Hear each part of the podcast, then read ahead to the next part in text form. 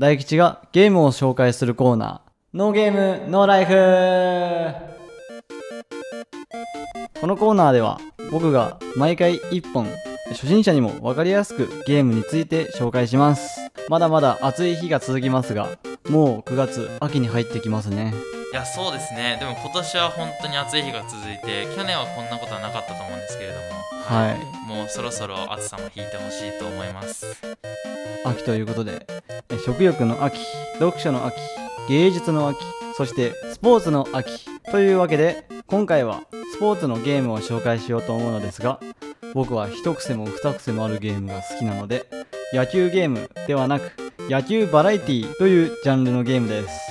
今回は、コナミから発売のパワプロくんポケットシリーズについて紹介します。はい、えーパワプロというのは聞いたことがありますね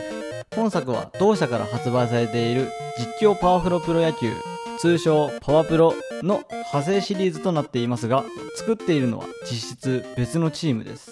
なので作風もだいぶ異なります。パワプロは本格野球ゲームなのに対しパワポケは野球以外の要素がとても多いです。パワープロとパワープロくんポケットっていうのは全くの別物ということなんですね。別のシリーズと考えてもらっても過言ではないです。はい、えー野球バラエティっていうのは、まあそういうことなんですね、はい。でも野球以外の要素って一体どんなものがあるんでしょうか？はい。まずこれはパワプロにもあるんですがサクセスというストーリーを楽しみながら選手を育成するモードなんですがこのシナリオにパワポケはとても力を入れています。パワプロとのサクセスの違いはパワポケは初代から外伝作品を含み14まで世界線が一直線上につながっています前作の人物組織出来事は全て引き継がれていきます。それがたとえこの世界を壊しかねない物事だとしてもです。そして今作はブラックユーモアが豊富なシナリオなので裏社会的なものがストーリーに絡んできます。それも相まってかうつ展開が多く子供用のゲームとは思えないほど多くの人が死にます。彼女も死ぬし主人公も死ぬ上もうすでにこの世にいない人もいます。もちろん打つだけのゲームではないのですがその部分があまりにも強烈でしたね。シナリオに関してもう一つ尖った部分があるのですがダン君に質問です。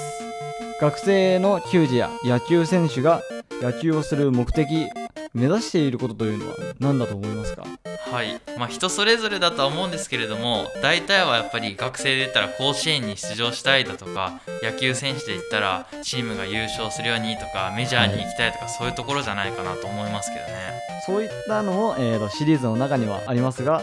その質問の答えの例を挙げるとするならば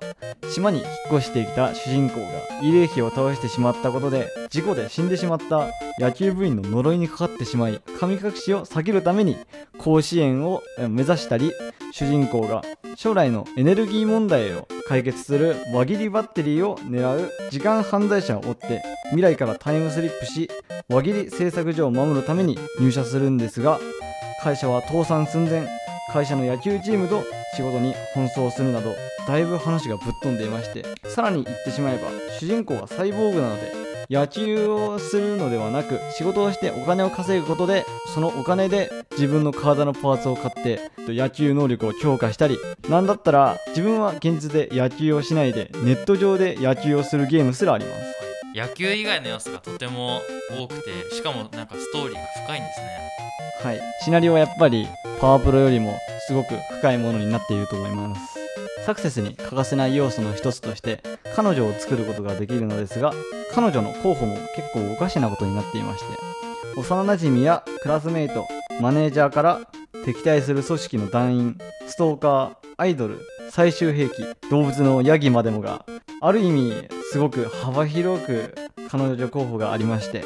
それぞれのストーリーが展開されていくのでさらに今シリーズを楽しめる要素となっていると思います。はい。野球もできるけどストーリー重視のアドベンチャーゲーム寄りなんですね。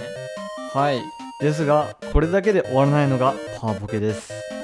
本シリーズには裏サクセスというモードが初代と3を除く全ての作品に搭載されており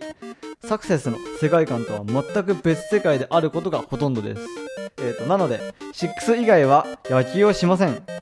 時に戦略シミュレーションゲーム。時に RPG 時にアクションゲーム時にシューティングゲーム時にカードゲームだったりと一律に野球ゲームとは言えないゲーム性となっています。はいこのシリーズはどんな人におすすめですか？パワプロを経験済みであったり野球が好きな人はもちろんそうでない人でも野球以外の要素がとても多いので、えー入りやすい作品だと個人的に思います。はい、えー今回紹介したゲームはコナミから発売のパワプロくんポケットでした以上ノーゲームノーライフのコーナーでした。